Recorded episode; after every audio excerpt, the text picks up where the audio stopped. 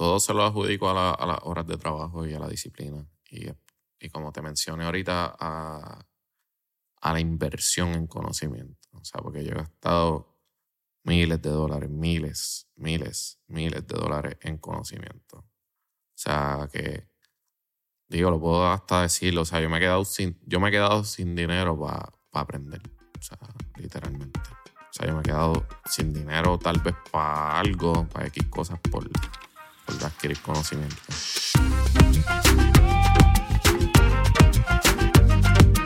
¿Qué es la que hay familia? Mi nombre es Jason Ramos y bienvenidos a Mentores en línea, el podcast donde me siento con personas que han hecho las cosas de manera diferente para obtener resultados diferentes y que así tú puedas conocer quiénes son tus mentores en línea. Gracias por sintonizar el episodio de hoy y ahora unas palabras de las compañías que hacen este episodio posible. El episodio de hoy es traído a ustedes por la familia de Rompón Entregas. Rompón Entregas es la solución de entregas same day para negocios puertorriqueños que buscan fortalecer la experiencia de compra que le brindan a sus clientes día a día. Algunos de los beneficios que usted como dueño de negocio obtendrá cuando se conecta a Rompón Entregas son que su cliente obtendrá entregas rápidas el mismo día y también obtendrá comunicaciones automatizadas con detalles de su orden. Usted como dueño de negocio también tendrá un equipo de servicio al cliente personalizado que le brindará un servicio de entregas los 7 días de la semana, enfocándose en el área metropolitana de Puerto Rico, mientras mantiene un costo fijo por entrega, familia. Escuchen eso, costo fijo por entrega. Así que si esto es algo que te interesa para ti, para tu negocio o para el negocio de un conocido, puedes solicitar el servicio de Rompon Entregas entrando hoy a la página web www.ronponentregaspr.com. Nuevamente, www.ronponentregaspr.com. Giancarlo Cabrera, ¿qué está pasando, hermano? Saludos, todo bien, todo bien. Oye, brother, es un absoluto placer tenerte aquí en el podcast. Eh, como estábamos hablando, esto es un episodio también eh, un poco loco para mí, porque de todos los deportes que jugué, el baloncesto fue el único que no soy bueno, el único que no meto una bola en ese aro. Sin embargo, tengo aquí sentado frente mío una de las eminencias en lo que es el desarrollo de las destrezas y yo creo que también el amor y la pasión por el baloncesto. Yo creo que eso es algo que, más allá del lado técnico, de las destrezas, del en- entrenamiento que te haces con los nenes, hay algo bien lindo y es que tú transmites la misma pasión que tú sentiste de chamaquito por el baloncesto y las oportunidades que dio el baloncesto, tú lo tratas de replicar con esos chamacos que vienen creciendo. Así que para mí de verdad un honor sentarme contigo y oye, también tenemos que hablar, el, el entrenador, el skills coach de los osos de, eh, de Manatí. Así mismo así, Así mismo que hay, hay mucha tela para cortar aquí, so agradecido que estés aquí, hermano. No, agradecido a ti por la oportunidad y por el tiempo y como bien describiste al principio, eso es lo que siento, amor por el deporte y trato de, de transmitirlo. Estamos también aquí en presencia de tu hermano, Edwin. Eh, él está detrás de cámara. Eh, yo creo que ahí es donde él prefiere estar. Pero parte esencial de esta, de esta aventura que es Cabrera Skills Academy, Basketball Skills Academy. Pero todo empieza con ustedes de niño, porque ustedes de niño también jugaron baloncesto. Háblame de sus crianzas. Eh, eres el menor, Edwin el hermano mayor, pero háblame cómo eran de chiquito, qué tenemos que entender de la crianza para entender cómo son tanto Giancarlo como Edwin hoy en día. Pues los dos empezamos jugando pelota desde chiquito en Bayamón. Uy, bien típico puertorriqueño, pelota y después baloncesto. Vamos, yo empecé a los tres. ¿Qué edad tú empezaste? Seis. Yo eh, Edwin empezó a los seis, yo empecé a los tres. Jugamos pelota ya en lo que es Buenavista se llama aquello, ¿verdad? Buenavista, que hoy en día es lo que es Cowboys, allí Cowboys de baloncesto, ¿verdad? En la liga. Para allá al lado, en el parquecito de pelota, comenzamos allí jugando pelota. Eh, y nada, nuestro padre siempre nos impulsó al deporte, eh, a jugar pelota, a jugar baloncesto. Luego de eso, ¿verdad? Nos, aburrió la pelota, creo que a ambos, y comenzamos a jugar en baloncesto en ABB, allí mismo en Bayamón. Yo empecé a los 6, 7 años, tú empezaste a los 9, ¿verdad? Este, y desde ahí, por ahí para abajo, seguimos jugando baloncesto hasta adultos. Después de ABB fuimos al Teniente Caparra, eh, jugamos en la escuela. eh, muchas ligas, muchas ligas, eh, muchos compañeros, etcétera. Pero básicamente esos fueron los comienzos. Primero empezamos jugando pelota y luego jugamos baloncesto, empezando en, en Bayamón también a beber. Hay un tema que tú hablas mucho y quizás me estoy adelantando, estoy tratando de unirlo porque, claro, hay, hay un modelo a seguir que es tu hermano. Eh, tu hermano iba por un, un lado y tú tenías que ir para ese lado también porque era lo que había. Pero empezar a los tres años, Edwin empezar a los seis y seguirlo hasta un punto en la carrera donde por lo menos tú llegaste, no, no sé ese lado de Edwin, pero tú llegaste hasta jugar hasta eh, en universidad, tuviste pecados, estuviste jugando en la Universidad de Puerto Rico, recinto de Arecibo. Punto eh, al calce, el recinto con la vista más linda, en mi opinión. Eh, es chiquito, no es el recinto más grande, no tiene la Yupi, no tiene Mayagüez, pero la vista al océano Atlántico que tiene ese recinto, uff. Se ve espectacular, Uf. eso es así. Eso es así. Eh, tú entras y respiras paz en ese recinto. Quien no haya ido, en verdad eso es lo único que hay para ver, en mi opinión. Pero vale la pena la vista. Pero la disciplina. ¿Quién inculca ese valor de la disciplina? Pues creo que ambos podemos opinar lo mismo. Eh, a los. ¿A qué edad me dirigió a mí? A los 12. ¿A qué edad te dirigió a ti?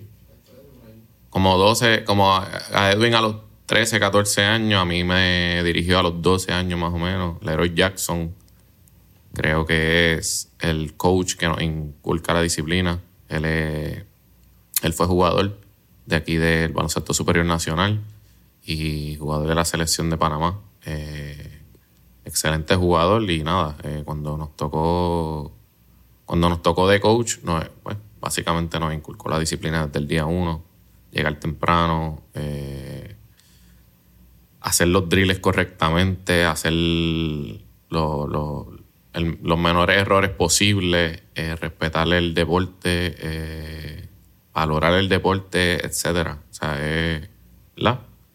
Eh, son- fueron tantas y tantas y tantas cosas que, que nos enseñó, pero básicamente la disciplina entiendo que la aprendí de, de, de, nue- de nuestro gran coach que fue Leroy Jackson.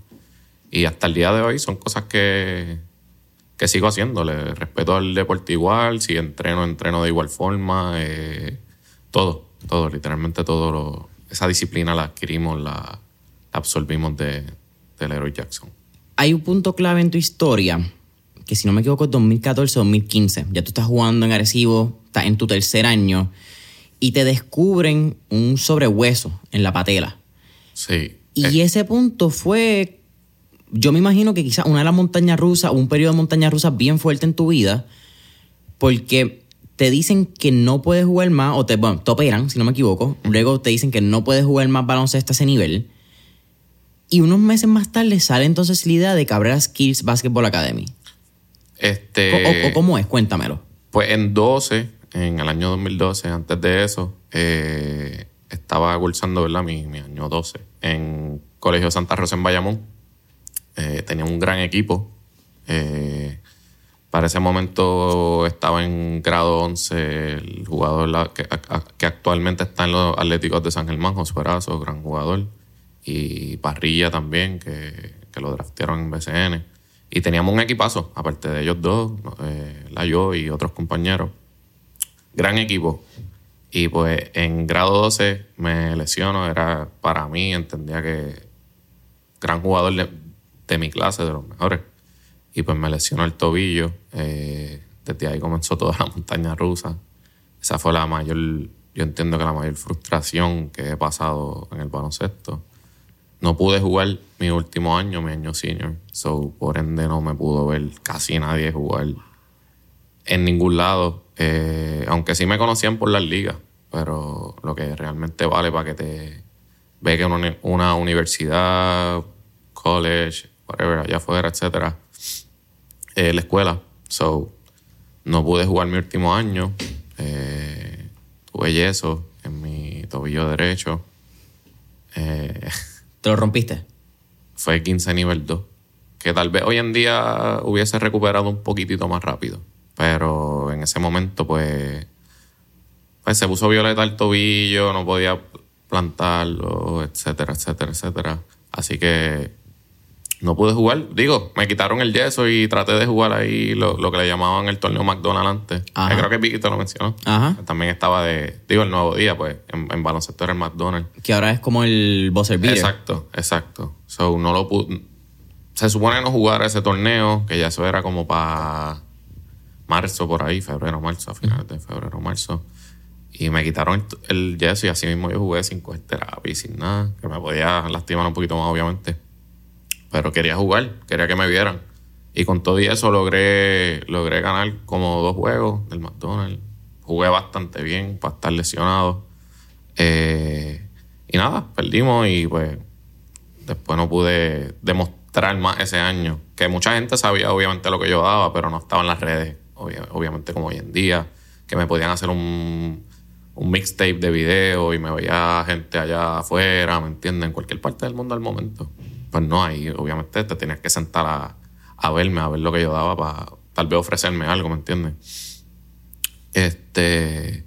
Y pues nada, esa fue de las mayores frustraciones. No pude jugar ese año y, de ahí para abajo comenzó toda la montaña rusa. Pues después no tuve básicamente oferta o a dónde ir porque no pude jugar. Y pues mi hermano estaba cursando allá en, en, en. Y pues como bien dijiste, pues le seguí los pasos. Yo no quería ir para allá. Yo no quería ir. Le decía, ay, Arecibo, eso está muy lejos. Eh, ¿verdad? Uno siempre estudiando en Bayamón, ¿entiendes? Que que otra área diferente. Así que nada, sí, después fui para Arecibo.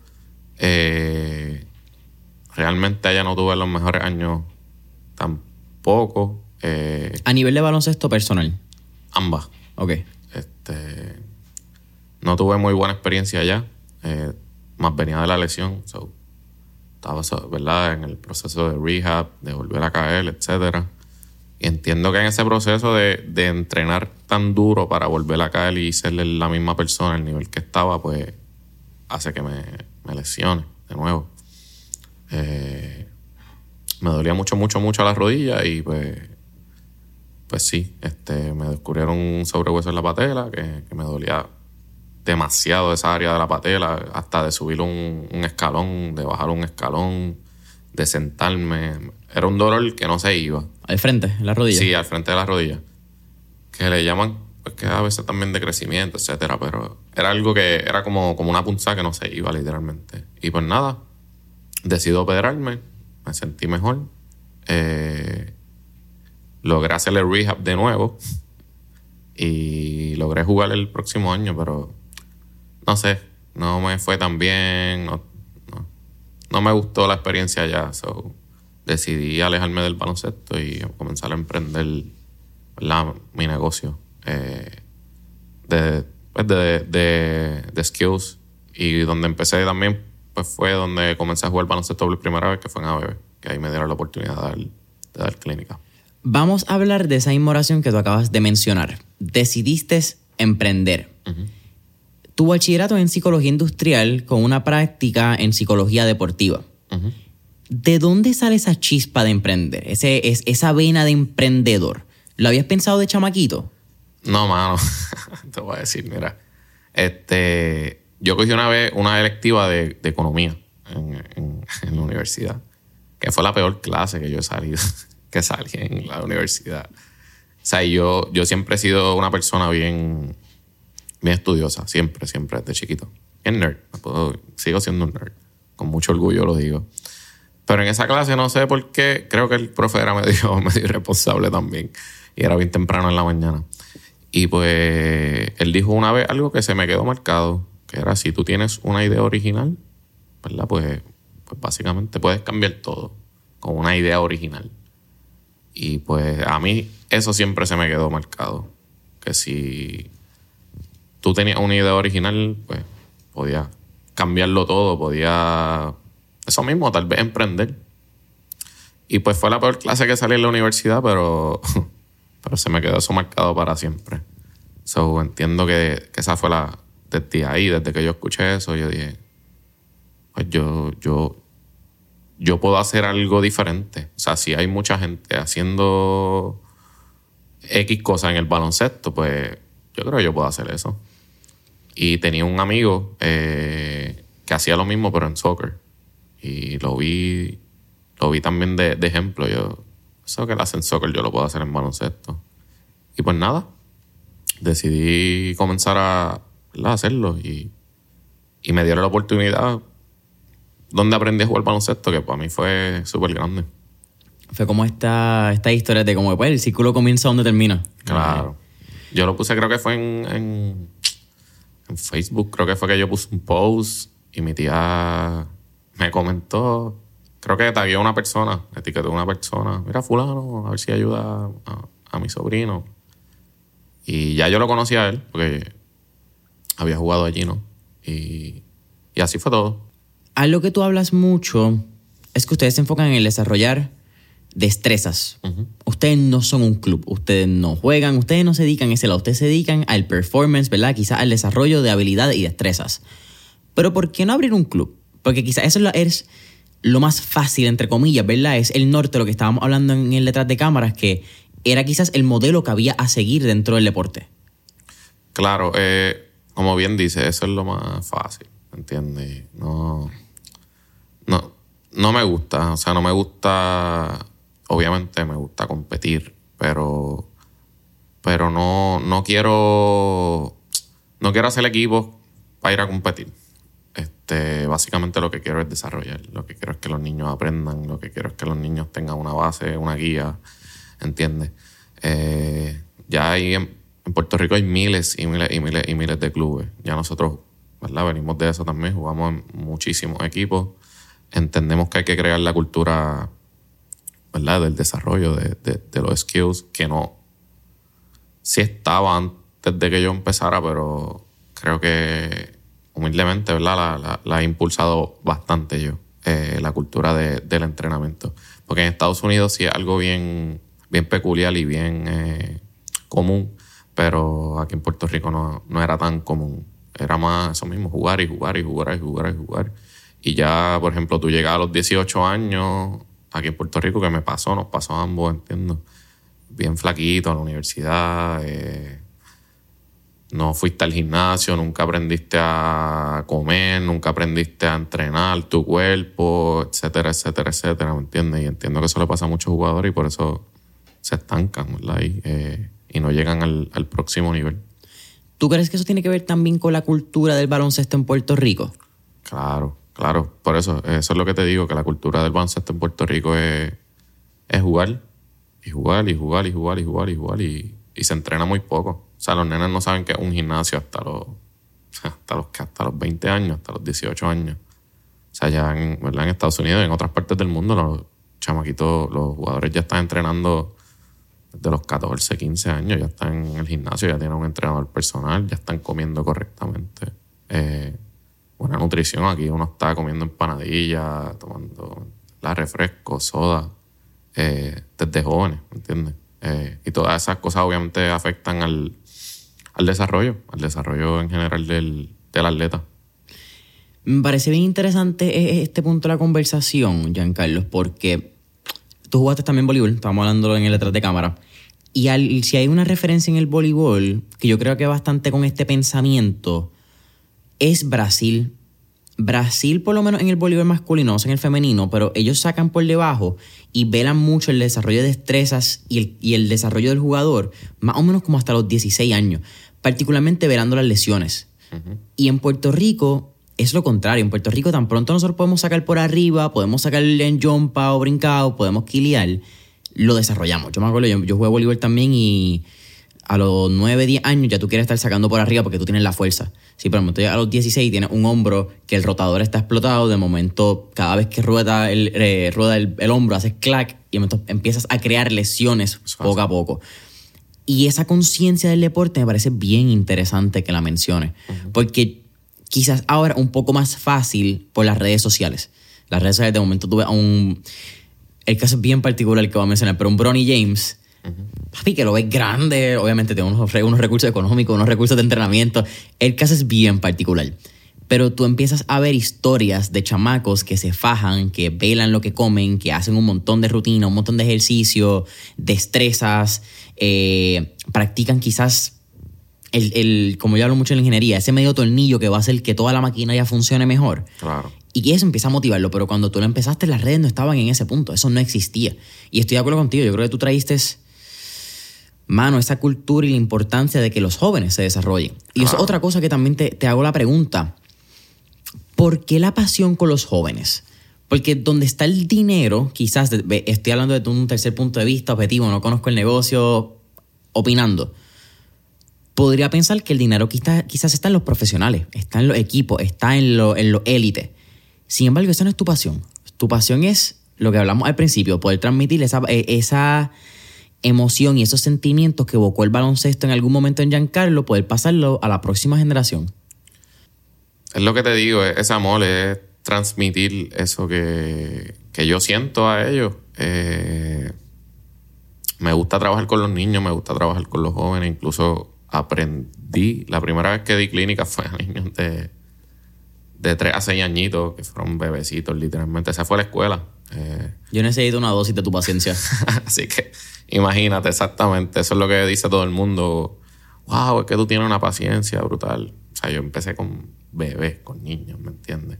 Así que nada, me, encanta trabajar con jóvenes, me encanta que, que desarrollen el amor que yo siento por el deporte igual. Entiendo que es un deporte bien bonito. Eh, o sea, literalmente todo es bonito del deporte. En algún momento sentí que, que le perdí el amor, que lo odié. ¿Cuándo? Cuando estaba en la universidad. Sentía que, que, que odiaba el baloncesto, que no me gustaba. Y ¿Sentiste que el baloncesto te defraudó a ti? Era un sentimiento tan raro, era como. No sé, sí, tal vez como tú lo describes. Algo, algo así como que me defraudó, como. No sé, no sé. Eh, pero nada, so, quisiera que nunca nadie sienta eso. Eh, como te digo, en un deporte bien bonito es algo que te da. Me lo da todo. O sea, el deporte a mí me lo da todo. Me lo da desde, desde mis amistades, estar con mi hermano, eh, estar, en familia básicamente, estar con amistades que uno está desde pequeño, eh, con esto pago mi carro, mi casa, etcétera, etcétera, etcétera.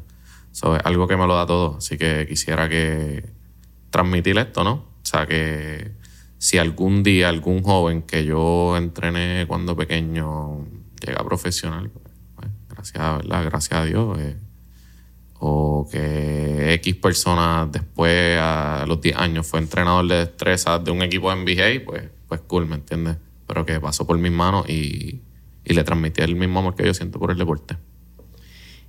El baloncesto te da la oportunidad de hacer lo que tú amas, con quien tú amas, cuando tú amas hacerlo. Eso es correcto. es algo, mano, pues, que, que no se puede no se puede escribir. Mi hermano estaba en Estados Unidos después de María, eh, trabajando, se tuvo que ir.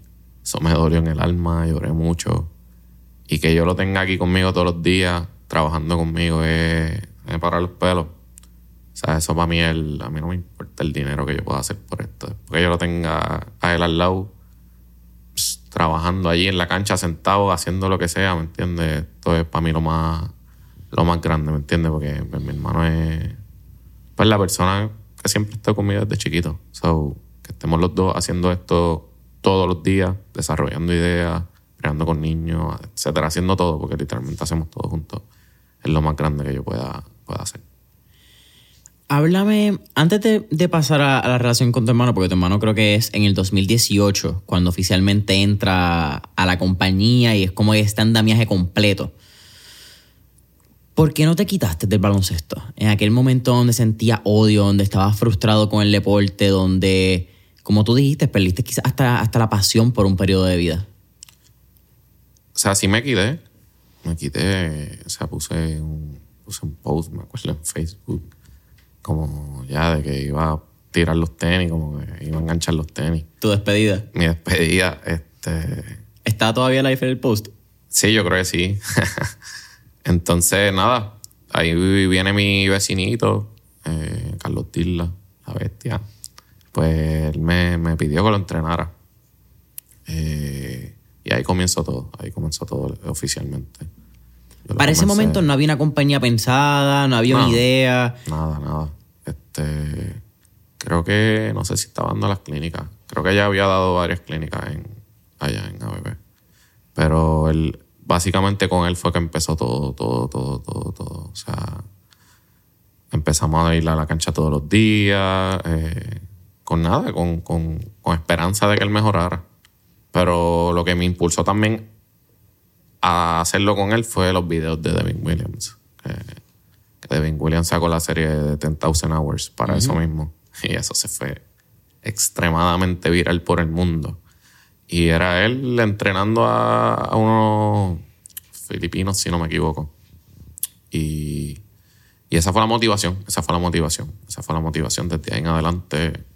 Pues, este, Carly trajo a sus amiguitos y sus amiguitos trajeron a más amiguitos. Yo me compré una cámara como, como esa. Digo, de mucho menos dinero.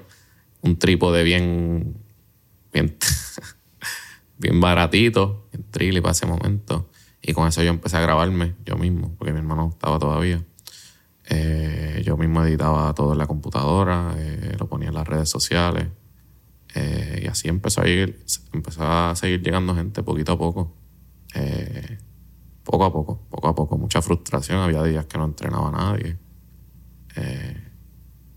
hasta, ¿verdad? Hasta lo que hoy en día, pero poquito a poco invertí en más balones, invertí en más equipos. Yo con el poquito dinero que, ganaba, pues lo, lo reinvertía para, pues para poder llegar a más gente, ¿no? Y así poquito a poco seguimos creciendo. ¿En qué momento te diste cuenta que esto podía ser un negocio rentable? Porque tú lo dijiste, nunca fue por el dinero. Y todavía no sigue siendo por el dinero.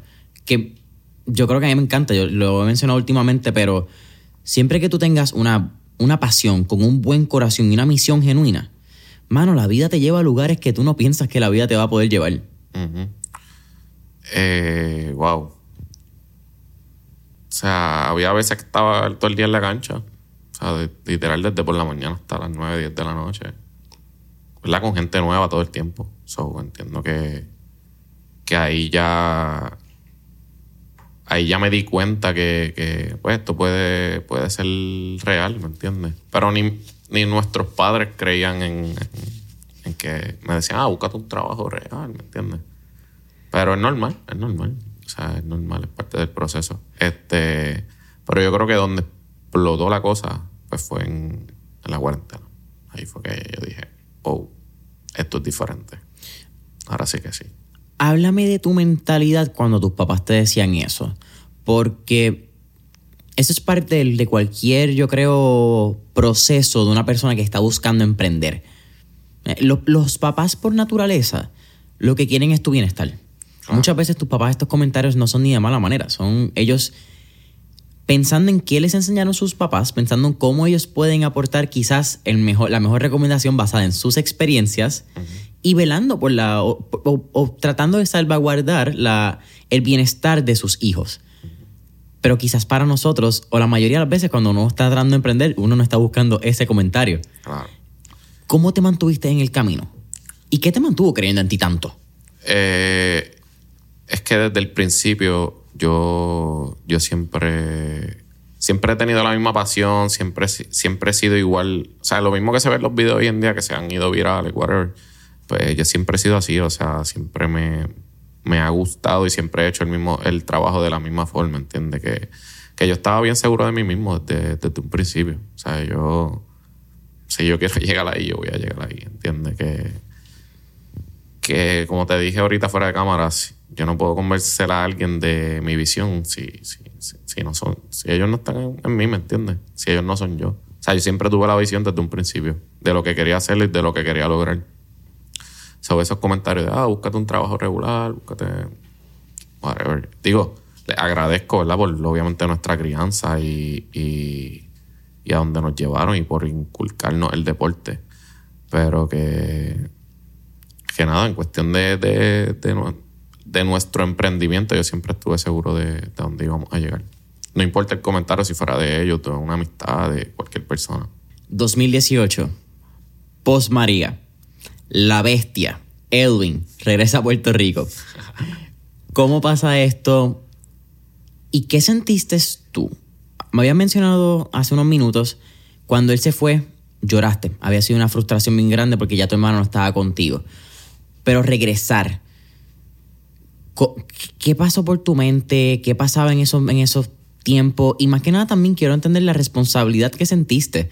Porque creo que es bien diferente cuando estás tú solo, sabes Claro. que es tu vida, es tu casa, es tu carro. De momento decir, espérate, mi hermano viene full conmigo, está dejando un trabajo en Estados Unidos y vamos a meterle saoco, vamos a meterle con las dos manos a esto porque es esto o nada, no hay vuelta atrás.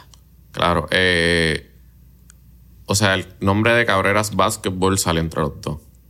El logo salió entre los dos. O sea, que desde un principio él tuvo, él tuvo contacto con, con ¿verdad? Querer emprender. Eh, tú, ¿verdad? ¿Llegaste a hacer algo más? O sea, creo que, que empezó, empezó conmigo, básicamente. Lo que pasa es que, pues, María, eh, antes de María, perdón, después de María, pues se tuvo que ir eh, para Estados Unidos, ¿verdad? Para, whatever, trabajar, hacer su ingreso, etcétera. Pero nada, cuando regresó, pues obviamente fue un push brutal porque me corre, ¿verdad? Me, comenzó a correr las redes sociales. eh, me empezó a ayudar literalmente con todo, con promociones, en la cancha, eh, en todo, literalmente en todo. O sea, él estudió administración de empresas, se graduó de eso. So, básicamente lo que hace es correrme, corre la empresa, ¿no? O sea, hace todo, literalmente la contabilidad, todo, todo, todo, todo Edwin lo hace. O sea, yo soy tal vez la imagen nada más, pero todo lo backstage, Edwin es el que lo hace. Eh, y nada, me sentí bien, como te mencioné ahorita, o sea, feliz de que volviera eh, hasta el sol de hoy. O sea, tenerlo ahí en la grada, ¿verdad? Tirando fotos, este, ayudándome, haciendo ideas, etcétera, la idea de los videos, todo, todo, todo, todo, todo Edwin lo hace conmigo. Así que le agradecido de, de tenerlo desde ese momento hasta el sol de hoy. Se siente irreal. Mirar atrás el Giancarlo, el Edwin de chiquito y de momento 25, 26 años más tarde ver que todavía hacen a lo que aman y que lo pueden hacer juntos. han habido momentos que sí se sienten un poquito irreal. Este, por ejemplo, cuando fuimos allá a, ver a Devin Williams en Los Ángeles. pues ese momento yo ahí con Devin Williams, que fue mi inspiración para entrenar. Oh, espérate, también tengo a mi hermano aquí tirándome fotos aquí al lado mío. Nada, viajar a donde hemos viajado, lo hablamos. Este, nosotros viajando para Chile, para Argentina, para República Dominicana, para whatever, muchos lugares y muchos otros países que nos han invitado. Es como que, en serio, hemos, ¿verdad? hemos llegado hasta acá, ¿no? O sea, algo sí se siente un poco irreal, pero, pero a veces no hay ni el tiempo para pensar en eso porque hemos trabajado duro, duro, duro, duro. O sea, nos hemos, hemos jodido para para llegar, ¿me entiendes? Así que, nada, agradecido con mi hermano y con todas las personas que nos han apoyado porque no ha sido trabajo de nosotros nada más. Contenido. Vamos a hablar de, de esa etapa de tanto de Giancarlo como de Cabrera. Y pues, hay que hablar de Edwin. Pero tú mencionabas que ya tú te habías comprado una cámara antes de que Edwin entrara com- como tal a la compañía. ¿Cómo nació y por qué nace este enf- enfoque de crear contenido? Porque eso es una visión bien particular. Obviamente ahora es bien fácil cuando ves 127 mil followers, creo que tiene en Cabrera, tienes Sí. como 135 en I Love the Game. Sí, al revés, Eh, mismo. al revés, ¿verdad? Sí, pero sí. Es bien fácil decir ahora, cuando tú ves a Giancarlo y. El- los perfiles de las compañías, decir, ah, pues claro, el, el contenido es la manera de hacerlo. Pero tú empezaste a pensar en eso mucho antes de que fuese esa realidad de estos números. Claro, en el, en el 2016 específicamente, eh, pues ahí, digo, ya me había comprado la cámara para tratar de imitar los videos de Devin Williams. O sea, porque aparte de ser el entrenador, él hacía videos siempre, siempre, y la edición brutal. Pues nada, tratar de eh, imitarlo. Yo también lo subí a YouTube, eh, lo subí a Facebook. Para ese tiempo no usaba tanto Instagram. Entonces, luego de eso, eh, tuve un poquito más de dinero y, y compré otra camarita. Eh, creo que me costó 300 dólares. Que fue a Reggie, by the way, que es el de esta camisa. Eh, y esa fue la que te di, ¿verdad? Cuando llegó mi hermano, esa fue la que le di a mi hermano para que mi hermano comenzara con ella. Eh, y nada, eh, también la inspiración fue Si- Si- Chris Brickley, ¿es que se llama? Brickley. Él es un entrenador de Nueva York Ok. que entrena jugadores de NBA y eso. Y pues yo creo que él fue de los primeros que empezó a hacer contenido allá en Estados Unidos. O sea, las fotos se veían brutales, él entrenando a los jugadores de NBA y eso. Yo dije, yo creo que sí, yo lo puedo hacer. Y pues llamé a Rey, porque el primero que empezó a hacer contenido de fotos conmigo fue Rey, antes que mi hermano. Y pues yo le pagaba a Rey la semana, le decía, brother, tírame dos, tres días en semana para de fotos. Y la subimos. Y la empecé a subir. Y así fue que empecé, porque obviamente Instagram antes era más, más fotos que videos. Ahora es que más videos, porque quieren competir con TikTok. Buena época de las fotos, cuando podíamos subir fotos de las comidas, echando gasolina y todo sin que nos importara lo que pensara la persona al lado. Sí, pues, pues él empezó tirándome fotos y, y entiendo que las fotos trajeron muchas personas, muchas, muchas, muchas, muchas. Y nada, luego de, pues de un tiempo, pues ahí fue que llegó mi hermano y, y comenzamos entonces pues, a hacer contenido literalmente para, para todo, para YouTube, para Facebook, para Instagram. Mucho, mucho contenido que se perdió. O sea, que en YouTube, yo tengo un montón de videos en YouTube que no, no cogieron nada de view literalmente. Eh, o sea, yo llevo años haciendo contenido, años, años, años. Pero tú tienes tu canal de YouTube, el personal, que yo creo que era donde estaban muchos de esos videos guardados que están ahí calladitos. Sí, está. que no, no me arrepiento de ello porque es experiencia, ¿verdad? Pero, pero llevamos años, o sea, llevo años tratando de hacer contenido que ahora es que han explotado, ahora es que se han ido virales, ahora es que la gente me ve por ahí, ah, dímelo, cabrera, qué sé yo, whatever. Pero yo llevo años, o sea, yo llevo años haciéndolo, o sea, y ha sido un proceso fuerte y poquito a poco, ¿verdad? Pues hemos mejorado, ¿no? Eh, con mucha horas de práctica, lo que hablábamos ahorita también. ¿Qué has aprendido de la creación de contenido? Consistencia es la palabra.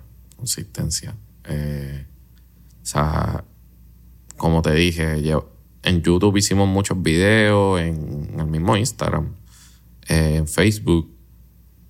No, no cogían ni, ni un share, ¿me entiendes? En Facebook, por, por ejemplo. Digo todavía, ¿verdad? Facebook es difícil y YouTube se nos hace bien difícil. Eh, pero es la consistencia, seguir subiendo contenido y no importa. Alguien, en algún momento alguien lo va a ver y, y se va. Alguien se lo va a enseñar a otra persona, se lo va a enviar, etcétera, etcétera. Si, si es buen contenido y de calidad y motivacional, etcétera, si le aporta valor a, a alguien, pues, pues alguien lo va a ver. O sea, y, y mira, o sea, para mí esto sí fue surreal, un poquito irreal. O sea, nosotros íbamos caminando en Chile, por la calle, y me paró una persona, o sea, que veía mis videos. O sea, eso para mí es, es grande, ¿me entiendes? donde uno llega. O sea, uno no tiene idea. Hay que ser bien responsable también con el contenido que uno publica, porque uno no sabe a, a dónde uno llega. Uno no sabe a las personas que. Tú no sabes quién te está viendo uno tiene que ser bien responsable con lo que uno, con lo que uno dice y publica. Si uno puede construirlo o construir o destruir una persona. Exactamente. Así que nada, pero más que todo, ¿verdad? Yendo a la pregunta, consistencia. Seguir subiendo y subiendo y subiendo contenido por ahí para abajo. 2019. Háblame de ese año. Fue cuando estuviste con Devin Williams, estuviste también con, ¿cuál es el nombre? Eh, Bone Collector, R2B Ball y J-Lo. Eso es así. Este, siempre desde el principio me ha gustado invertir en pues, mi equipaje, en todo, pero más que todo en mi conocimiento. Como te dije ahorita, soy un, me considero una persona, un nerd, en verdad, literalmente, porque me gusta mucho estudiar, leer, pero ver videos, etc. Cuando hablas de ser un nerd, ¿Eres una persona que cuando encuentras el tema te vas de cabeza o es en general? Como que te gusta aprenderle todo, ¿Eras bueno en ciencia, matemática o es que cuando encuentras un tema como tal tú dices, papi, esto se jodió y te conviertes un experto en ese tema? No, o sea, literalmente desde chiquito siempre, siempre fui honor, alto honor, o sea, me gustaba, no sé, me, gusta, o sea, pero sí, ahora mismo, actualmente de adulto, es, es más los temas que me gustan, ¿no? O sea, si descubro esta cosa en el baloncesto, pues me gusta indagar en, eso específicamente, ¿entiendes? So, en cuestión de, las destrezas del baloncesto, pues pues yo decía, ¿qué yo puedo hacer para ser mejor en esto? O sea, porque no, no basta con, por ejemplo, la licencia que tenía en ese momento, que era la de, la de coach aquí de la federación nivel 1. porque ahí realmente no, no, uno no, no aprendía mucho de, de destrezas de baloncesto, era más en general, que está muy bueno, pero yo quería aprender más, yo quería ir más allá. Yo decía, ¿cómo yo puedo llegar al nivel de estos entrenadores? ¿Entiendes? O sea, y nada, eh, al ir pues aprendí en persona de Devin Wigan, que fue la persona que me inspiró. Aprendí de Ryan Razuki también. Ah, y, vi su warehouse. O sea, que la idea principal también era, ok, ¿cómo, es, cómo él hizo esta cancha? Yo puedo hacer esto, ¿entiendes? Este, y la de J-Lo también, la de Jordan, eh, una cancha bien grande, auspiciada por, por ASICS, ¿verdad? Era auspiciada por ASICS. decía, cómo también yo puedo hacer que alguien me, me auspicie, cómo yo, cómo yo puedo hacer algo así, ¿me entiendes? Y pues Boom Collector, eh, que fue de mis inspiraciones también para el manejo de balón, porque yo me destaqué siempre como jugador por mi manejo de balón. Y pues fue de mis inspiraciones cuando veía Ant-Man y eso, cuando, cuando chiquito que él era jugador de baloncesto triple, de baloncesto callejero. Y pues quería aprenderle él en persona, especialmente a hacer su hesitation, que es un movimiento ahí que lo hace bien rápido.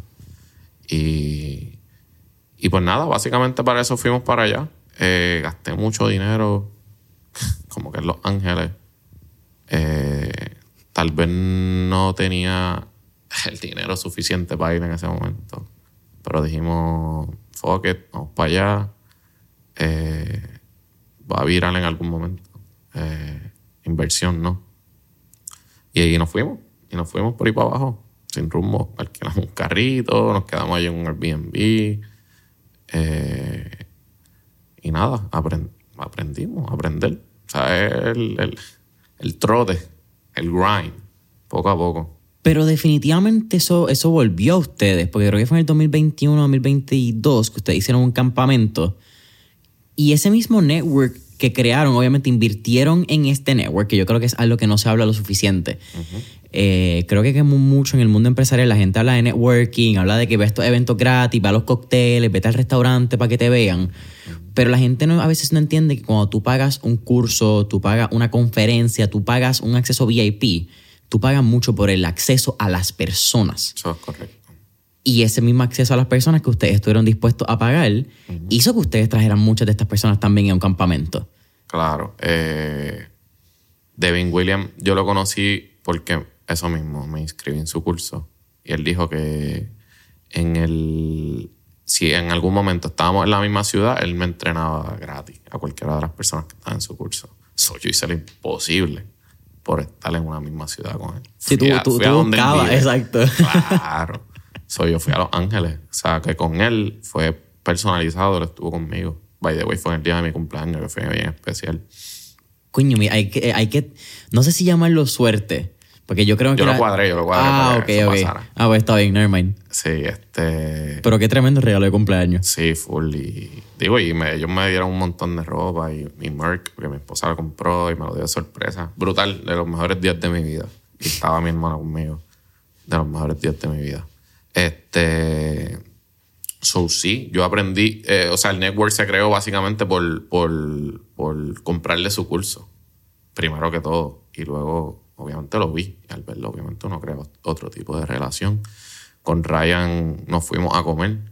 Y él nos dijo, ¿verdad?, que quería venir a Puerto Rico. Nunca se dio, porque se, se, se estrelló un poquito. se le subieron la chuleta un poco a él. So, con él no, otra historia. otra historia. so, pero con Bone sí, con Bone Collector tengo buena relación. Yo hablo con él, tengo su número. Este, so, este, testeamos, me llamó, hicimos este FaceTime y eso.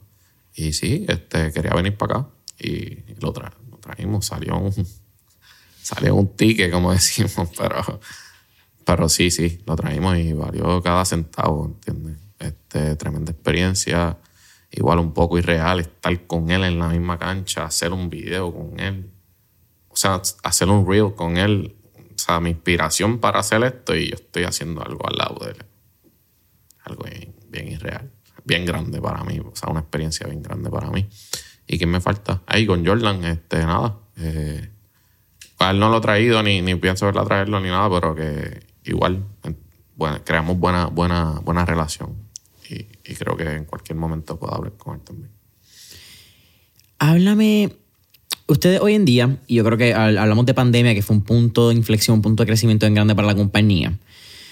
Pero si no me equivoco, antes de la pandemia, ya ustedes venían trabajando el curso en línea.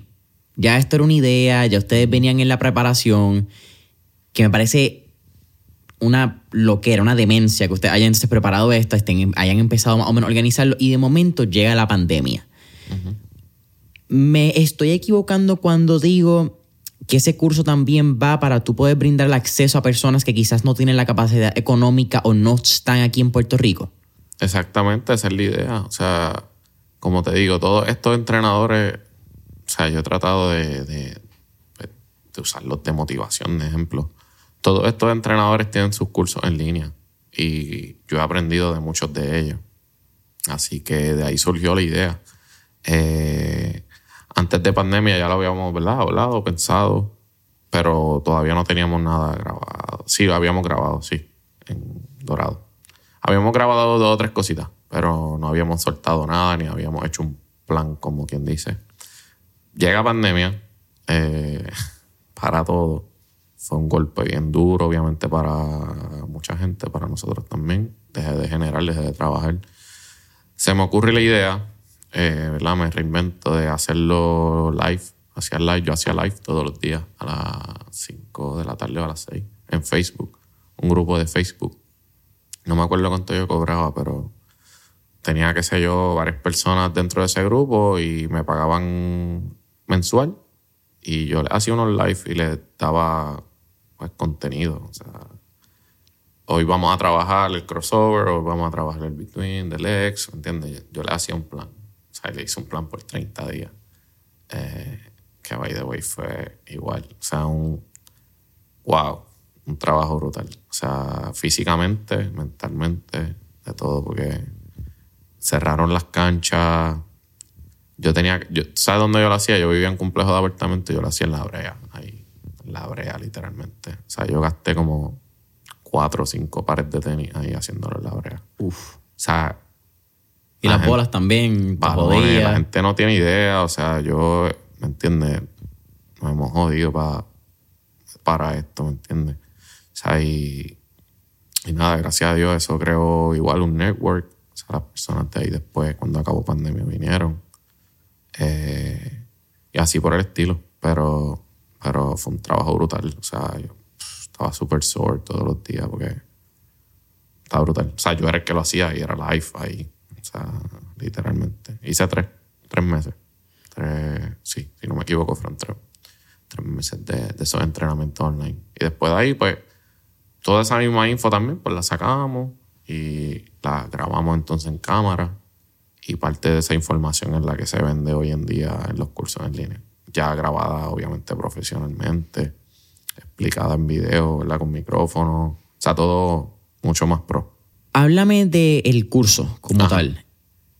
¿Cuáles fueron las inseguridades? ¿Cómo fue ese desarrollo? En Puerto Rico no la había. Quizás en negocio todo el mundo ve cursos en línea. Después de pandemia es bien fácil decir hacer un curso, pero de baloncesto, donde quizás los nenes o la gente le gusta estar uno a uno, la cancha. ¿Pasó por tu mente que quizás eso no iba a funcionar? Este no, realmente no pasó por, la, por mi mente que no iba a funcionar, o sea, pero tal vez no iba a ser tan popular y realmente no es tan popular, eh, porque la- tenemos mucha gente de otros países, que era lo que iba a mencionarte. Tenemos gente de, ¿cuántos países? Como 20 países.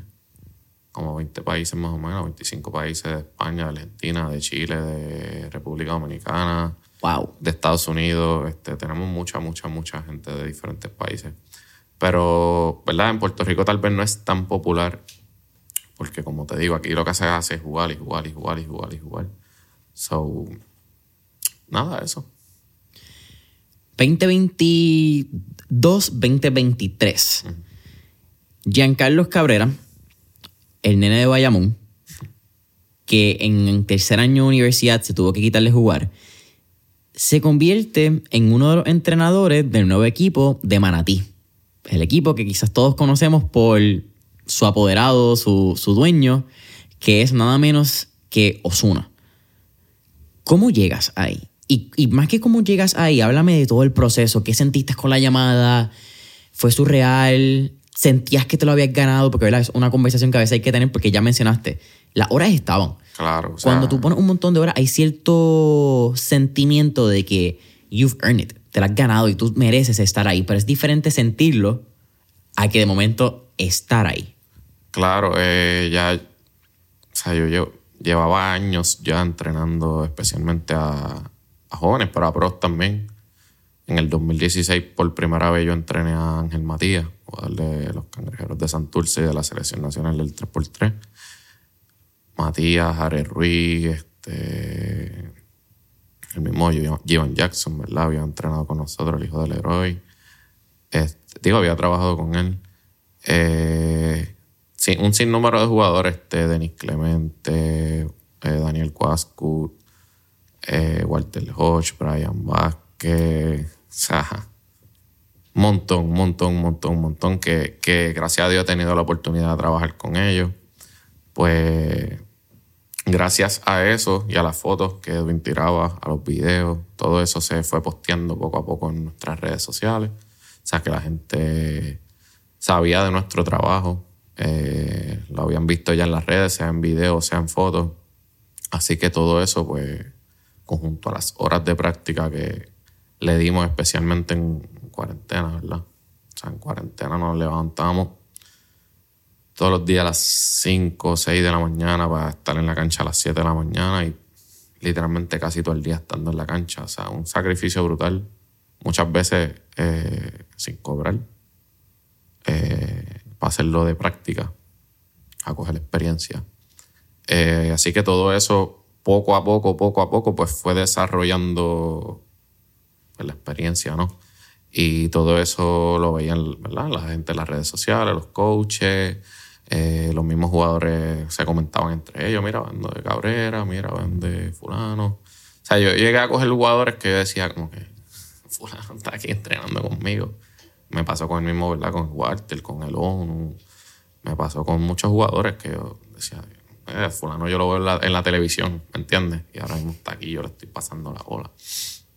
Así que, digo, poco a poco fue convirtiéndose normal, ¿verdad? O sea, lo, se normalizó. Pero antes, al principio fue como que, wow, ¿me entiendes? Pues nada, eh, todo eso conjunto a, ¿verdad? Haber conocido el actual dirigente de, de, de los Osos, eh, Iván Río, Flor Meléndez, etcétera, Flor Meléndez Jr., que ellos fueron nuestros dirigentes en categorías menores. ¡Wow! Sí, pues todo eso, pues, en conjunto, pues, pues ayudó a esta gran oportunidad que estamos hoy en día, ¿me entiendes? Pero Iván fue mi coach desde los 14 años hasta los 19 años, en Jardines de Caparra y, y Cagua, eh, Cagua. Al igual Flor Junior, eh, Flor Meléndez Junior, que me dirigió también en Jardines de Caparra y agradecido con ellos. Eh, aprendí un montón de ellos cuando niño y, y ahora obviamente sigo aprendiendo. Eh, sí que nada, básicamente de ahí surgió la oportunidad, de ahí surgió la llamada, pero todo se conecta, obviamente todo se conecta porque ya llevábamos, digo, llevo años trabajando con todos estos jugadores y no nada más trabajando con ellos, sino que han tenido resultados, ¿entiendes? Que ha sido ¿verdad? un buen trabajo planificado, o sea, todo bien hecho. Eh, y nada, y obviamente también por el contenido que estamos haciendo hace cuánto, hace como dos años ya. Más o menos ya como dos años. Pues gracias a todo ese contenido que hemos hecho, pues se ha ido también viral y ha ayudado bastante. No te pregunté, pero ¿hubo una pieza en particular o varias piezas que se fueron virales y crearon este impacto? ¿O ha sido realmente poco a poco y, y es que la gente ve el, el número, the big picture, la imagen grande? Es que... Pues son un montón. En tu página Sí. tienes casi 900 posts. No, por eso hay, hay millones de views, literal. O sea. Y han sido. ¿Cuál fue el primero? Yo creo que. Sí, sí, sí. Primero fue en mi página que se fueron viral. Yo lo hacía primero en inglés. eh, Pero como había tanto contenido en inglés, yo dije, digo, eh, Coleman, Coleman Ayers, este, un amigo de nosotros de Miami me dijo, bro, hazlo en español. O sea, en español no hay casi. Y yo, oh, ¿verdad? Tienes razón. Y ahí fue el switch. Ahí prendimos el botón del español y empecé a hacerlo en español. Después a Edwin se le ocurrió la idea de hacerlo con el micrófono, eh, porque yo lo hacía, ¿verdad? Escrito. No, no, tenía, no tenía voz Ok. en video, o sea, no, no era hablado. Y después a Edwin se le ocurrió la idea de hacerlo con el micrófono. Comenzamos a hacerlo con el micrófono. Y ahí fue que se fueron virales. Y llegaron DM de, de miles de personas. O sea, famosos, famosos, likes. Que yo decía, wow, ¿verdad? Decíamos, wow, hasta aquí estamos llegando. O sea, una cosa irreal de nuevo, un poquito surreal, que tú decías, hasta el mismo 80, ¿verdad? Le dio like, este, un montón de gente, un montón de artistas, un montón, un montón. Decíamos, wow, mira, fulano, fulano, lo está viendo, ¿me entiendes? Y nada, este, agradecido, agradecido con todo el mundo que lo ve y, y, feliz, ¿verdad? Feliz de, de seguir haciendo contenido y llegar a la gente. Me parece bien loco que hables del switch de inglés a español, porque, y aquí también te hago una pregunta, ¿hasta qué punto se te hace a veces complicado hacer videos en español? Porque mucha de la terminología del baloncesto, por la naturaleza del deporte, dónde nació, dónde es la cultura, los mejores jugadores, es en inglés. Claro, claro. Eh, realmente un spanglish. Ajá. so, Te pregunto porque también vi comentarios diciendo Claro. "E- este becerro, este burro Claro. hablando así, hablando así, es como que o sea, de todos los cursos que yo aprend, de todos los cursos que yo he aprendido son en, son en inglés, todos los que he hecho. So, todo mi vocabulario de baloncesto, la mayor parte de en inglés. Y cuando jugué cuando chiquito en las categorías menores, también la mayor parte del vocabulario era en inglés. sí, sí, dribble, O sea, crossover, claro, eh, claro. jumpa. Apa- Claro, aparte que somos parte de Estados Unidos, obviamente. Tenemos mucho anglicismo. So, estamos literalmente conectados a que no querramos, o sea, al, al baloncesto norteamericano. Así que, Es que creo que todas las naciones están al- aliadas al baloncesto americano. claro, y el, y el deporte se inventó en Estados Unidos. Así que Por eso te digo, por el la naturaleza. vocabulario que se tiene que usar en el baloncesto, lamentablemente tiene que ser en inglés. Ah, que yo lo explique en español y pues, use los términos en inglés, pues, pues sí, pero básicamente el, deporte es en inglés. Y punto. Porque, digo, obviamente se puede. eh, lo puede. Lo puede hablar en otro idioma, etcétera, etcétera, etcétera. Pero las terminaciones, todo, todas las destrezas, whatever, whatever, whatever, you name it, tiene que ser en, en, en inglés. Para mí. Sí, eh, es como lo dijiste, eh, se creó en Estados Unidos, es la naturaleza del lenguaje, la mejor liga del mundo, o la más famosa, no sé si es la mejor liga, pero la más famosa, es la NBA, está en Estados Unidos, eh, tiene Dream Team, eh, tiene muchas referencias a el, el juego del baloncesto en Estados Unidos. Pero también creo que es loco, mira, te mencioné que estuve en Colombia hace una semana, mano, allá le dicen béisbol a la pelota. Ujú. Ella me dijo, usted no habla inglés la mayoría, ¿cómo que béisbol? Y yo, sí, así como se dice, aquí no se le dice pelota. Y yo, ¿ah? Ma- Venía más confundido yo que nosotros le decimos pelota en español, sabiendo que tenemos Estados Unidos, eh, que ellos le digan béisbol y para mí fue como que, wow, es que simplemente como que el- la naturaleza de los deportes. Claro. eh, es, como es. Incluso el fútbol, ¿verdad? Estados Unidos pues no le dice fútbol al soccer por fútbol americano, pero en, everywhere, en todos los lugares, fútbol. That's about it. Claro. Giancarlo, ya casi terminando mentores en línea. ¿Cuánto de tu éxito tú lo adjudicas a la suerte y cuánto lo adjudicas a las horas de trabajo y tu disciplina? Eh, todo se lo adjudico a, la- a las horas de trabajo y a la disciplina. Y, como te mencioné ahorita, a, la inversión en conocimiento. O sea, porque yo he gastado miles de dólares, miles, miles, miles de dólares en conocimiento. O sea, que digo, lo puedo hasta decirlo. O sea, yo me he quedado sin, yo me he quedado sin dinero para aprender. O sea, literalmente. O sea, yo me he quedado sin dinero tal vez para algo, para X cosas, por, por adquirir conocimiento. Que no te lo mencioné, pero también fui a Miami a aprender. También he comprado otros cursos eh, de, de Drew Harlan, de DJ Sagman, de muchos entrenadores. Eh, así que la mayor parte de se lo adjudico a, a las horas de trabajo, a invertir en conocimiento y, y obviamente a la disciplina de siempre estar dispuesto a aprender también, las sé todas, siempre lo digo, donde quiera que me pare. No me las sé todas, ni me las sabré todas. Uno, yo solo sé que no sé nada, ¿verdad? Eh, así que, pero más que todo la consistencia de, de- trabajar duro y, y preguntar, porque yo siempre pregunto. Ahora mismo que estoy con el equipo de los muchachos, obviamente soy el que los entreno, pero siempre le pregunto cosas. O sea, le pregunto, ¿y cómo tú haces esto? Mira, ¿y cómo tú tiras esto? Mira, y, o aprender a absorberse la esponja de, de todo el mundo y, y nada, trabajar duro, trabajar duro, ser humilde y ¿qué más? Hablaste de tu esposa, sé que también tiene una hija. Eh, y algo interesante, yo creo que cuando yo soy hijo, no tengo hija o hijo, pero en los últimos años he tenido la oportunidad de empezar a conocer a mi papá desde un lado de vista más profesional, donde otras personas externas me hablan de él, y empiezo a entender quizás un poco más de ese 360 de mi papá.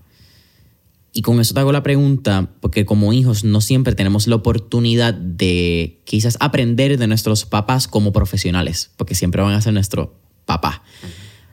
Así que si tú pudieras darle una recomendación a tu hija de aquí a 15 años, encuentra este episodio en YouTube, ve a su papá a los 29 años hablando de su pasión, ¿qué te gustaría decirle y qué le recomendarías? Eh, nada, primero que todo, que esa es mi motivación, ese es mi motor para hacer lo que yo, cualquier cosa que yo haga. Por allá yo me levanto todos los días. Eh, y nada, que haga lo que le gusta. Que si, le- quiere ser astronauta, pues astronauta va a ser. Si quiere hacer, whatever, lo que ella quiera hacer. eh, literalmente lo que ella quiera hacer, yo la voy a apoyar. Así que, ¿verdad? Ese es mi. No sé, no es ni un consejo, es lo- literalmente lo que ella quiera hacer, yo la, la voy a apoyar. Brother, siempre al final de Mentores en línea hacemos cuatro preguntas de fuego. Zumba. Así que estamos ready, vamos para encima. La primera, si tuviéramos la oportunidad de estar en esta película de Back to the Future y tener un DeLorean, ¿a qué época, a qué década, época o periodo histórico te gustaría ir y por qué? Back to the Future. Recuerda que el carrito va y viene, Eh, así que tienes esa oportunidad de regresar, no es que te quedas en una época. Wow. No sé, a ver a, a ver a Jordan. Digo, yo nací en el 93, pero nunca vi a Jordan. So, tirar para los 90 a ver a Jordan. Está buena. Yo creo que todos quisiéramos ver eso. Sí, a verlo en vivo, por lo menos un jueguito. porque obviamente, yo tuve a Kobe. O sea, yo vi a Kobe y, digo, no lo vi en persona, pero aprendí viéndolo a él y a, y a Iverson, que son mis inspiraciones. Pero nunca pude ver a Jordan y hablan de Jordan, ¿verdad? Como, como el GOAT. So, me gustaría tener un día para ir a verlo. Verlo un día en, el- en el- la cancha de baloncesto y otro día en el campo de pelota. Eh, atle- atletas como él son pocos, mano. So, Eh, esa, sería, esa sería bien buena, fíjate. Segunda pregunta. Tenemos un playlist en Spotify donde tenemos todas las canciones que motivan y pompean a nuestros entrevistados. Así que con eso dicho, ¿qué canción motiva o pompea a Giancarlos Cabrera? Ok, esa está buena. Mike Tower me gusta mucho para motivarme y pompearme. O sea, es que habla mucho de la motivación y uf, especialmente en el gym. Me gusta escuchar Like Mike, sí, de, de, de Mike Tower. Siempre que estoy entrenando, le doy bien duro ese, a ese disco. ¿Alguna canción particular? Todas, todas. Porque casi todas son, son así de esos rap eh, de motivación. Y eso, eso me motiva mucho para entrenar más duro y para llegar más lejos. Porque me, motiva. Y Drake, Drake me gusta mucho. El mucho. Mentality. Sí, el Hustle Mentality full. O sea, y Drake me gusta mucho también. Tercera pregunta. ¿Qué tres libros le recomendaría a nuestra audiencia? Wow, libro. En verdad, en verdad, soy más de documentales. Ok, tres documentales. Este. No me acuerdo el nombre, pero uno de la nutrición en, en, en- Netflix. Este. ¿El que vegano o el de...? No, sale Arnold Schwarzenegger, este, no me acuerdo. Pueden buscarlo así mismo, Sí, Arnold sí. Schwarzenegger, este, Diet, whatever, algo así en Netflix les va a salir. Me gusta mucho ese. Este, documentales, déjame ver. Sí, el del. Yo, yo no, yo quería Dance. decirlo, ¿verdad? Pero estaba esperando que él lo dijera. The Last Dance, exacto, ese está bueno. El de Down One, lo pueden ver, está bien bueno también. O sea, la cultura de. Como te habla de la cultura de- del Street Boy y todo eso, ese, ese documental está brutal. Eh, y nada, que aprendan de todo un poquito y que, ya que mencionan de la nutrición, aprendan a comer. Aprendan a comer bien, aprendan a, a nutrirse literalmente. O sea, yo tuve nutricionista todo este año pasado, lo mejor que pude haber hecho. Así que aprendan a comer bien, que esa es la clave de todo, literalmente, especialmente en el deporte. Lo que uno come es lo que uno es. O sea, hay que comer bien. Brother, ¿cuál te última pregunta? ¿Cuál sería tu última recomendación o tip para to- todos nuestros escuchas? Este, sean ustedes mismos. Eso no lo he dicho, así que siempre digo trabajar duro, pero sean ustedes mismos. Eh, en nuestros videos, como te mencioné ahorita, eh, salgo yo ahí lo más honesto, lo más natural posible. No es porque la cámara esté prendida ni nada por el estilo, es que yo soy así. O sea, yo soy así desde el principio hasta, hasta hoy en día. O sea, yo estoy siendo yo ahí en ese momento, enseñando, entrenando, whatever. So, sean ustedes mismos y, y obviamente pues trabajen duro, consistencia, disciplina y eso los va a llevar a donde ustedes no se imaginan. Y sueñen mucho, sueñen mucho. Yo todas las cosas que, que he logrado hoy en día las visualicé, las visualicé literalmente y las logré. Me falta lograr una que es mi propia cancha. Si alguien escucha esto, que me ayude, por favor. En mi propia cancha, es el, ese es el último dream, el dream. Pero nada, visualizar las cosas y sé que lo voy a lograr. Sé que lo voy a lograr porque me jodo todos los días para lograrlo. So, sueñen, sueñen y lo van a lograr. Sueñen y lo van a lograr. Hermano, para mí ha sido un placer tenerte aquí en Mentores en línea. Creo que ahorita lo hablamos detrás de cámara eh, y me preguntaste de la gorra, pero creo que eres una definición en carne y hueso de lo que Earn Not Given. Eh, te has jodido, te has guayado, te has caído, pero has seguido firme en una meta y en un propósito. Eh, y como te mencioné también en el episodio, con un buen corazón, una buena misión y una pasión. Siempre ha sido por llevar el mensaje del amor que en algún momento alguien te transmitió a ti. Y yo creo que lo único que tú estás tratando de hacer es poder transmitirlo para atrás, devolverle al mundo lo que en algún momento alguien te dio a ti. Y eso es bien lindo. Eh, Sí, muy. una- a veces nosotros estamos en el camino y no nos damos cuenta, pero creo que hace falta a veces que, que la gente nos diga, porque todo el mundo es bien cabrón y todo el mundo, cuando hacen algo malo, todo el mundo critica. Pero bien poca gente también se quita el sombrero y dice, ¿sabes qué? Te admiro, te respeto por lo que haces. Eh, y eso es algo que trato de hacer conscientemente cada vez que me sienta con alguien aquí en Mentores en línea. Así que agradecido por tu tiempo, agradecido por lo que haces, agradecido por seguir inspirando a un montón de jóvenes y por hacer la diferencia. Así que también tira ahí sin, sin miedo y sin pena, cámara, promoción, redes sociales, eh, sígueme, like, follow, Instagram, Nada, gracias, Facebook. gracias a ti también por la oportunidad, por tu tiempo. eh, y algo más, ¿verdad? El proceso va a ser difícil, so no quitarse. El proceso es difícil, bien difícil no quitarse.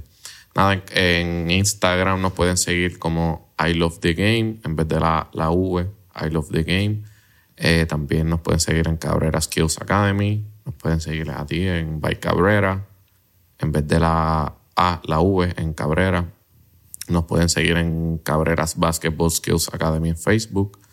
Eh, Giancarlo Cabrera en Facebook. TikTok eh, I Love the Game también, en vez de la A, la V. Cabrera Skills Academy también en TikTok. Cabreras Basketball Skills Academy en YouTube. Eh, y nada, nuestro entrenamiento online está disponible, solo 7 dólares mensuales. Tenemos de dribble, tenemos de terminaciones. Pronto viene de tiro, viene un montón más. Lo que pasa es que tenemos que grabar. Pero viene un montón más. Pronto también viene entrenamiento online con Coleman Ayers y con Martín Andrade, que es uruguayo. Eso ya está grabado, so eso también viene pronto. Ropa disponible, Cabreras, eh, ¿verdad? Cabreras Merck. Básicamente nuestra marca es hashtag loading, que es mi eh, hashtag oficial, ¿verdad? Por el proceso que uno tiene que pasar para todo. Esa es la definición de. So, pantalones disponibles, hoodies disponibles, camisas disponibles. Nos pueden escribir por cualquiera de nuestras redes. Eh, ¿Y qué más? ¿Algo más? Ah, entrenamientos disponibles. Estamos actualmente en Dorado, estamos en Manatí. 787-975-3392, 787-975-3392. Y ya eso es todo. Y gracias, brother, por la oportunidad. Hey, brother, eh, cabrerasbasketball.com, ahí está disponible el merch, está disponible el entrenamiento, también está información de contacto que acabas de ver, pues si están interesados en entrenamiento personal eh, de básquetbol, no entrenamiento personal de, de gimnasio, que a veces Exacto. confunden, entrenamiento de destrezas y habilidades del juego del baloncesto. Eh, I Love the Game, A invertida es por la V, eh, Cabreras eh, Basketball en Instagram, ¿me mencionaste? Era- Sí, Cabrera Basketball Skills Academy en Facebook. Cabreras Kids Academy en, en Instagram. Exacto. Eh, En TikTok, igual, igual que en Instagram, en TikTok, I Love the Game y Cabrera Skills Academy también. Boom. Todas las redes van a estar abajo en la descripción del post. Van a poder encontrar todos los enlaces para tanto Giancarlo como Cabreras Basketball Skills Academy. Familia Mentores en línea, saben que nos pueden conseguir en Instagram, Facebook, eh, YouTube, Spotify, Apple Podcast como Mentores en línea. Nuestro newsletter, miércoles de mentores, que sale todos los miércoles, disponible en mentoresenlinea.com. Y hasta la próxima.